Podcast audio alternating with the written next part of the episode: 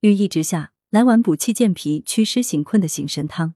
立秋之后，本来该给大家推些润燥的汤水，可是因为台风关系，广东最近雨一直下，很多人会觉得浑身乏力，看到好吃的也提不起胃口，都是湿气在作祟。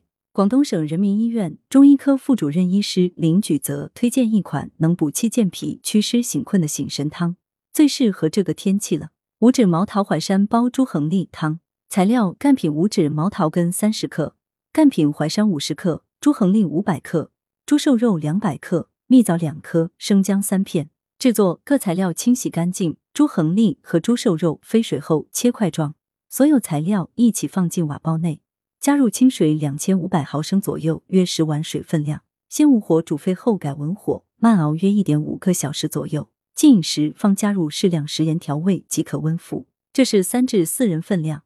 功效益气健脾、祛湿醒困。这款汤选用的是干品淮山，而非鲜淮山，是因为鲜淮山滋腻，有助湿的短板，而干品淮山是常用的健脾祛湿料，且药性平和，不像薏米偏凉，就算多食也不会寒凉伤正。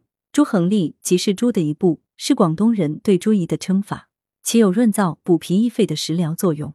广东人经常在汤中搭配上猪横粒，为了能够帮助人体消化。具有健脾胃、养肺润燥的效果。文阳城晚报记者林青青，来源：阳城晚报阳城派，责编：薛仁正。